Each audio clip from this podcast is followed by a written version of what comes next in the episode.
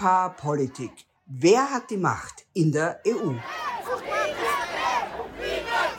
Eine Podcast-Reihe von Karin Krammel, Journalistin und Europaabgeordnete von 2004 bis 2009.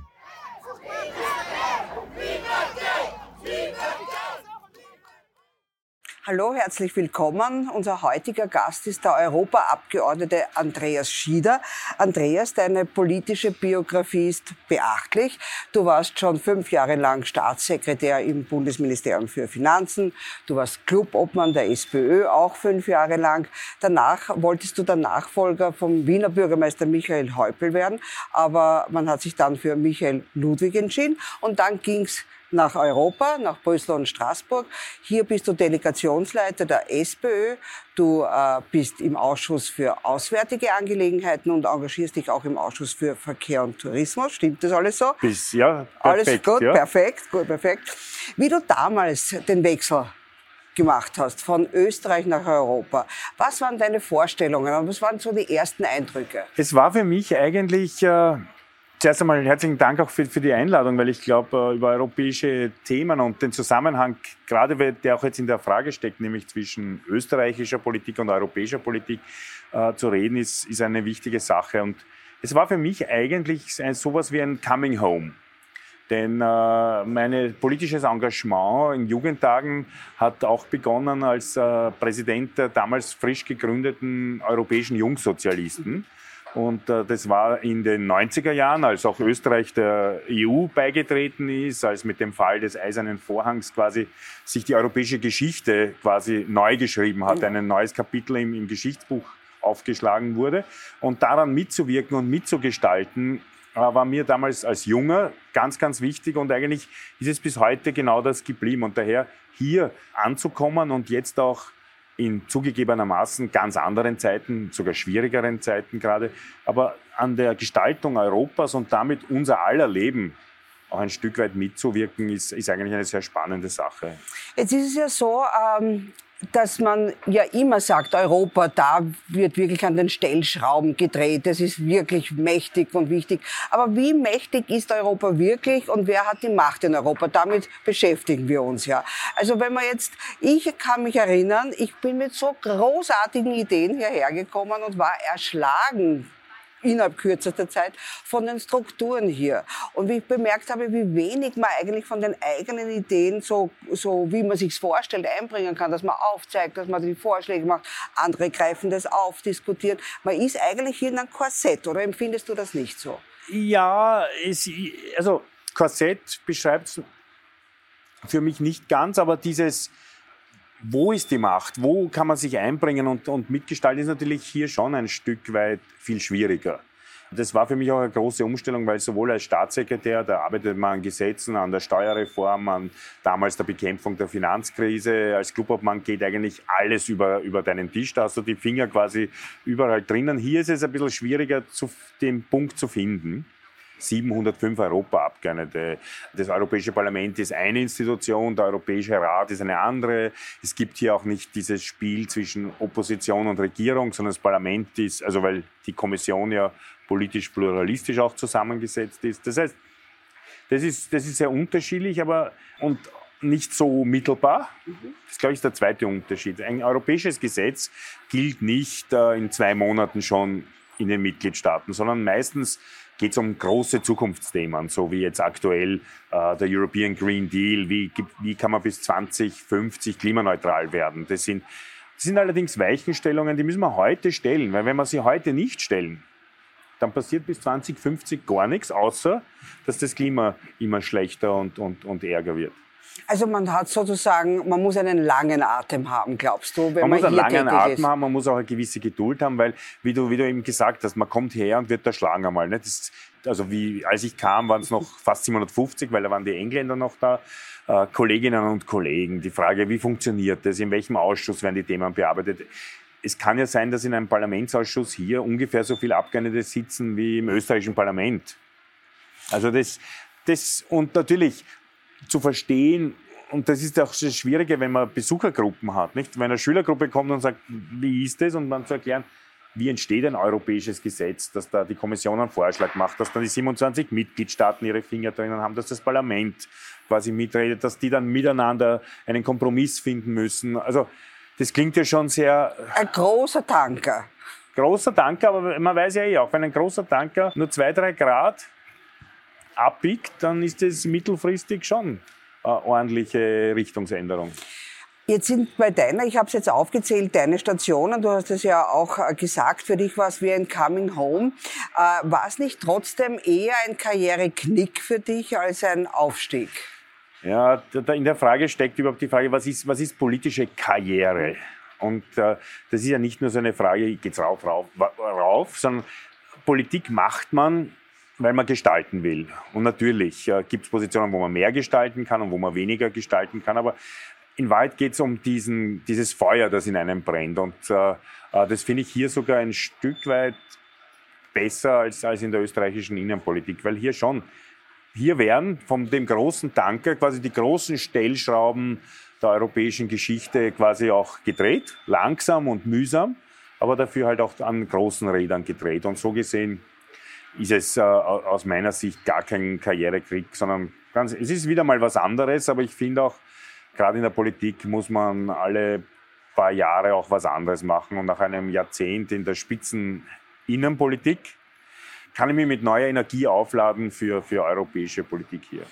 Die Claudia Gamon hat in diesem Podcast auch gesagt, dass sie es auch interessanter findet. Sie war ja auch im Nationalrat und kann es ein bisschen vergleichen, Nationalrat und hier im Europaparlament. Und sie sagt, sie findet es hier auch interessanter, weil man ja länderübergreifend auch zusammenfindet. Also erklär mal, wie das so für dich war, aus dem Nationalrat kommend und plötzlich hier mit den verschiedenen Nationen und den verschiedenen Fraktionen. Es ist ja hier eine Fraktion. Also die, meine Fraktion, die Sozialdemokraten, sind die zweitgrößte im, im Haus. Wir sind jetzt rund, weil das wechselt auch immer wieder mit, mit, mit verschiedenen politischen Ereignissen in den Mitgliedstaaten, rund 140 bis 150 äh, Abgeordnete. Die, die EVP ist die größte Fraktion und dann kommen äh, die anderen auch noch.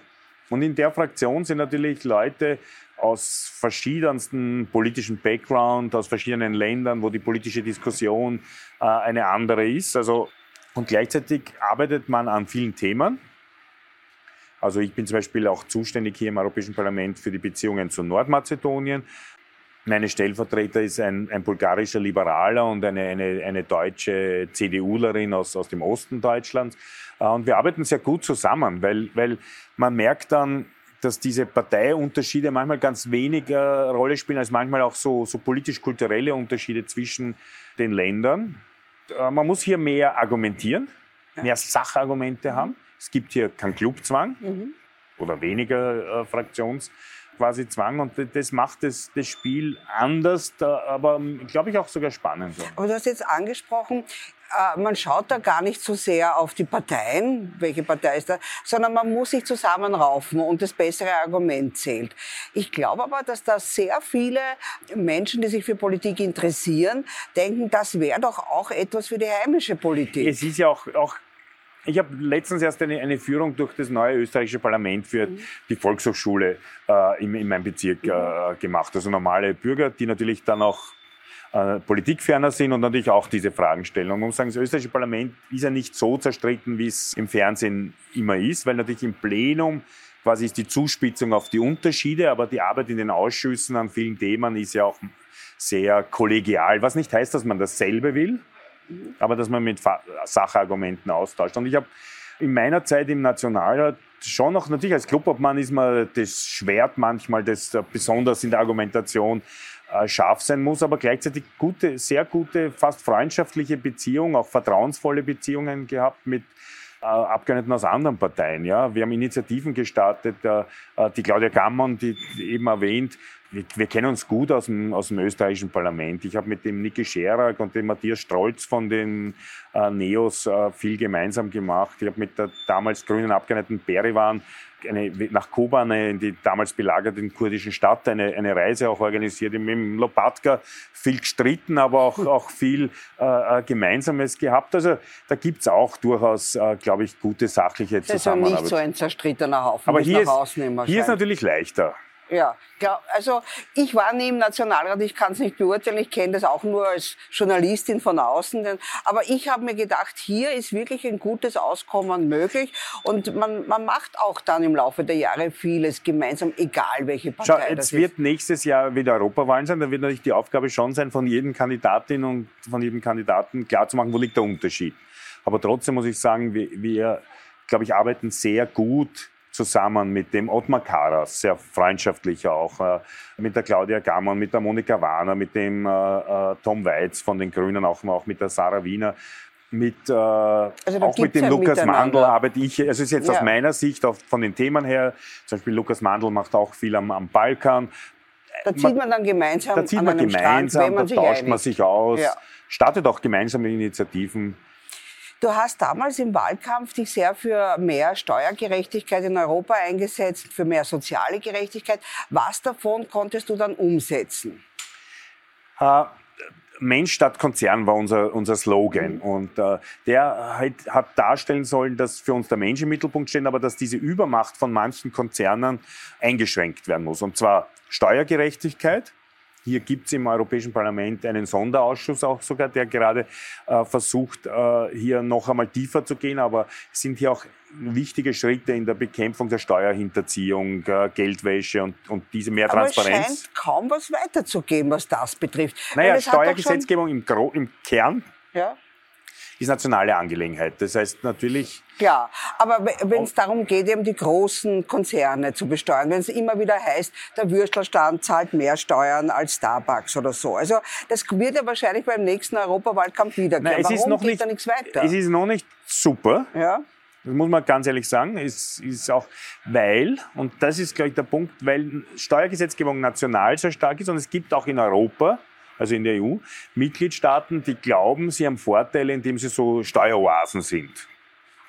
Luxemburg, Luxemburg Irland ja. zum Beispiel Österreich auch, auch ein bisschen?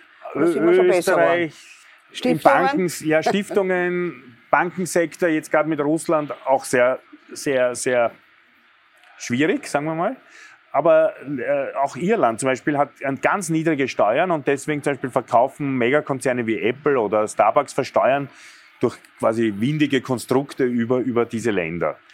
Das zu unterbinden heißt, dass die Länder ihre Steuerpolitik ändern müssen. Das machen sie ungern. Weil sie verdienen daran. Sie verdienen. Die, die, kriegen ja was. Und es ist aber gelungen, hier durch mehr Transparenz den Druck zu erhöhen. Mhm. Ist es genug? Nein. Ja. Ist es ein erster Schritt? Ja. Zweites Thema nur in dem Zusammenhang. Äh, es ging uns ja auch um diese Übermacht, dass über Algorithmen und andere Dinge eigentlich die digitalen Riesenkonzerne, Facebook, Twitter und wie sie alle heißen, eine überextreme Macht auch haben, auch in der öffentlichen Meinung. Und hier ist es, und auch am, am Markt, Amazon. Und hier ist es schon gelungen, mit dem, unsere Gesetze haben dann immer komplizierte Namen, Digital Service Act und Digital Market Act, Regeln, Transparenzregeln, Einschränkungen und Chancengleichheit auch für kleinere gegenüber den, den digitalen äh, Megakonzernen zu schaffen. Das ist ein, ein Viele in Amerika kritische haben gesagt, Europa geht hier so ähnlich wie beim Datenschutz wieder mal weltweit einen beispielhaften Schritt voran. Oder auch. Äh Aber trotzdem, glaubst du nicht auch, trotzdem wird es wieder heißen im nächsten Wahlkampf, der Würstelstand, der zahlt viel mehr Steuern. Also, dass man sich die eigenen Erfolge dann wiederum so kleinredet, weil es eben so komplizierte Namen hat und es eben Step-by-Step-Erfolge sind. Ja, und weil, und es, leider stimmt es auch noch, dass der Würstelstand oder das von mir damals zitierte äh, Wirtshaus zum frohen Schaffen, ja, das noch immer eine sehr ja. gute Küche hat übrigens. Hat es äh, überlebt. Hat es überlebt, hat sehr gute Küche, kann jedem empfehlen, auch, auch hinzugehen, super Schnitzel. Aber die zahlen natürlich trotzdem viel mehr Steuern im Vergleich zu Starbucks noch immer. Ja? Warum? Weil natürlich diese Konzerne eine irrsinnige Macht haben zum Tricksen. Und das einzudämmen, geht nur schrittweise. Hier haben wir begonnen, aber es geht leider nicht auf einen, einen Schnipser äh, hin. Aber ich würde sagen, wird. ich bin zufrieden, dass wir auf, am richtigen Weg sind und dass wir auch viele andere Kollegen überzeugen konnten, dass man hier mehr tun muss. Du hast gesagt, die Sozialdemokraten sind die zweitstärkste Fraktion hier. Wir sind jetzt in Zeiten, wo eben steigende Inflation, Energiepreise, die Löhne stagnieren. Ich brauche es ja nicht wieder aufzählen, was alles die Menschen besorgt. Eigentlich müsste es die Stunde der Sozialdemokratie sein oder der linken Parteien sein. Ist es das in Europa? in der Frage mit dem eigentlich kommt ja schon heraus, dass, dass du daran zweifelst. Ja, ich zweifle und, dran. Äh, ich, ich glaube jetzt mal, die Wahlergebnisse sind nicht so, dass die Sozialdemokraten so einen Home Run machen, mhm. quasi durchmarschieren und, und, und neue Mehrheiten. Warum? Weil die Zusammenhänge sehr schwer, äh, schwierig sind und weil auch äh, die Rechten ein, ein, ein sehr perfides Netz gesponnen haben an Desinformation. Äh, es gibt auch große Besorgnis im globalen Hinsicht. Es, es gibt Migration. Das sind alles Dinge, die auf, auf rechten Parteien mehr auf, auf, auf quasi abgegrast werden, mit meiner Meinung nach falschen Lösungen, keinen Lösungen. Aber ja, die soziale Gerechtigkeit ist die Topfrage für die Sozialdemokratie und meiner Meinung nach auch die brennende Frage der Zeit. Die, du hast es angesprochen, die Rechtspopulisten bestimmen eigentlich den Diskurs. Desinformation hast du gesagt. Andere sagen wiederum, die beherrschen tatsächlich die Medien unserer Zeit. Also nicht so wie im Ibiza-Video sich der Strache sich das vorgestellt hat. Man kauft sich Aber ist auch viral gegangen. Ne? Ist auch viral gegangen und ist wahrscheinlich auch eine, eine Möglichkeit. Aber mir kommt schon vor, dass äh, die, die Macht der Medien sich immer mehr in die sozialen Medien auch verlagert. Dass hier auch sehr viele Diskurse vorangetrieben werden. Und das beherrschen die Rechtspopulisten in Europa schon sehr gut. Warum ja, und da sind wir wieder bei den digitalen Konzernen, weil die Facebook, Twitter und wie sie alle heißen, TikTok und so weiter, haben einen Algorithmus, der je kontroversieller, sprich auch je verrückter äh, ein Video oder ein, eine Aussage ist, desto mehr quasi wird es hochgeschraubt, weil unter diesem Streit und dem Widerspruch quasi verdienen diese globalen Konzerne auch ihr Geld mit Werbeeinnahmen und anderem. Und dadurch wird sehr viel auch Ressentiment geladenes, äh, gesellschaftlich sehr problematisches, rechtsextreme Inhalte, minderheitenfeindliche, frauenfeindliche äh, äh, Inhalte oder auch zum Beispiel ein ganz anderes Thema, aber diese problematischen Schönheitsbilder und, und diese Dinge hinaufgespült mhm. in jeder seiner Timeline, während ein gut recherchierter Journalismus, wo ein Journalist ein paar Tage dran arbeitet, äh, Argumente, quasi Argument und Gegenargument bringt, checkt, recheckt und Fakten bringt, natürlich äh, äh, dann auf unserem Handy ganz unten auf, auf der Timeline ist. Nicht? Und es kostet viel. Viele Medien leisten sich das gar nicht mehr, weil sie das nicht Ja, da sind wir auch bei der Medienpolitik. Europa es gibt eigentlich keine europäische Medienpolitik jetzt in dem Sinne, sondern es ist ja auch wieder sehr stark national. Ich meine, Österreich hat, finde ich, mit dem ORF einen öffentlich-rechtlichen Rundfunk, der diese Aufgabe führend übernehmen muss. Mit dem Mediengesetz auch die Aufgabe eigentlich, die Zeitungen dazu zu ermuntern. Aber was wir gelernt haben, ist, dass in den letzten Jahren eingerissen ist, dass die Regierung mit sinnlosen Regierungsinseraten sich eigentlich Meinung und, und und Wohlwollen kauft und dass die Medien auch ganz geil sind auf diese Einnahmen, wenn man nur die Chatprotokolle liest. Und das macht es am Schluss auch äh, kaputt. Aber Jetzt sind wir kurz in der Innenpolitik, aber ich würde dich aber das gerne nochmal zurück ja. zu Europa, weil jetzt muss ich nochmal ja, ja, ja. Die, das ORF-Team hier, ja. finde ich, machen sehr gute Europaberichterstattung und auch auf diesen Social-Media-Plattformen mhm. finde ich sehr, sehr verständlich für die, die nicht nur Europa-Abgeordneten folgen wollen, sondern auch quasi einem Sender. Da, dort finde ich, findet man schon guten Content. Glaubst du, wäre es nicht Und gescheiter, auch, diese, ne? diese, diese Inseratenkampagnen, äh, wo eben die Medien danach gieren, dieses Geld zu bekommen und eigentlich wenig Interesse daran haben, dass das auch politisch einmal abgeschafft wird, dass man einfach sagt, das ganze Geld sollte in eine gute Medienförderung fließen? Ich finde, was ist, was ist, was wäre gute Medienförderung? Natürlich der Erhalt von, von Zeitungen, die am Markt alleine nicht bestehen können. Ja. Aber vor allem die Ausbildung von Journalistinnen und Journalisten. Dass man sagt, diese Manpower, die man da braucht. Aber nicht im Bundeskanzleramt, oder schon? Nein, nein, genau. Nicht im, nein, keine Ausbildung durch die, ich weiß jetzt gar nicht, wie sie heißen, die, die Hälfte der Menschen dort ist ja jetzt quasi abgetaucht, aber wenn man so will, keine Ausbildung durch Tom Schmidt, sondern ein, eine wirkliche Journalismusausbildung das, glaube ich, wäre wär ein ganz, ganz wichtiger Punkt. Und auch die Möglichkeit, gerade für jüngere Journalisten, einfach Dinge auszuprobieren. Ja? Also ich, ich merke, wir haben ja viele, die, die, die ganz tolle Arbeiten äh, machen, aber dann halt auch, wir haben ja auch viele gute Magazine, die halt aber Nischenprodukte sind. Ja. ja? Mhm. Gehen wir in die Außenpolitik. Also du bist im Ausschuss für Auswärtige Angelegenheiten. Wir haben seit dem 24. Februar 2022 äh, eine sehr, sehr gefährliche Situation auf dieser Welt. Wie schätzt du das ein? Also jetzt, es schaukelt sich ja sogar immer mehr auf. Zuerst war es eine Auseinandersetzung, Russland äh, fällt über die Ukraine her, die NATO-Staaten versuchen der Ukraine zu helfen. Jetzt baut sich schon die nächste Front auf, in dem quasi die BRICS-Staaten, also das ist Brasilien, Russland, Indien, China und Südafrika, einen immer stärkeren Schulterschluss vollziehen und äh, quasi Amerika und Europa so als Gegenpol plötzlich gesehen wird und wer quasi hat in Zukunft das Sagen. Siehst du das ähnlich? Ich sehe es insofern ähnlich, weil wir eine geänderte, also wir, wir spüren starke Veränderungen in, in der Weltordnung. Der russische Angriffskrieg auf die Ukraine ist so eine Zäsur. Wenn wir aber genauer hinschauen, dann wissen, sehen wir ja schon, dass Putin in Russland zuerst Russland in eine Diktatur verwandelt hat, die schwache Demokratie in, in Russland komplett beseitigt hat, Oligarchenstaat, äh, äh, minderheitenfeindlich, tausende Oppositionelle sitzen im Gefängnis, gerade jetzt jüngst äh, der Fall, wo einer, nur weil er sich gegen den Krieg ausgesprochen hat, zu 25 Jahren schweren Kerker verurteilt worden ist, der Fall Nawalny, der, die ganzen Vergiftungsfälle, also da, das muss man sehen, aber gleichzeitig sieht man auch, dass in China die, ein Wandel der chinesischen außenpolitischen Doktrin stattfindet. China war bis äh, Hu Jintao eigentlich ein Land, das gesagt hat, es kümmert sich um sich selbst. Auch da gab es schwere Vorwürfe, Menschenrechtsverletzungen und, und dergleichen.